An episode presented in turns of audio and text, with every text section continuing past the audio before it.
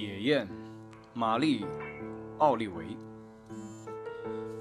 你不必样样都好，也无需跪地前行，穿越数百里沙漠去忏悔。你只要让你柔软的身体爱他所爱，告诉我你的绝望，我也会告诉你我的。此时，世界仍在继续。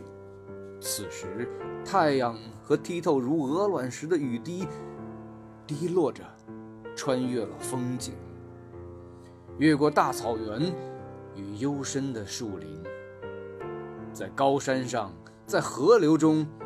此时，野雁正飞在蔚蓝的高空，再次飞往故乡。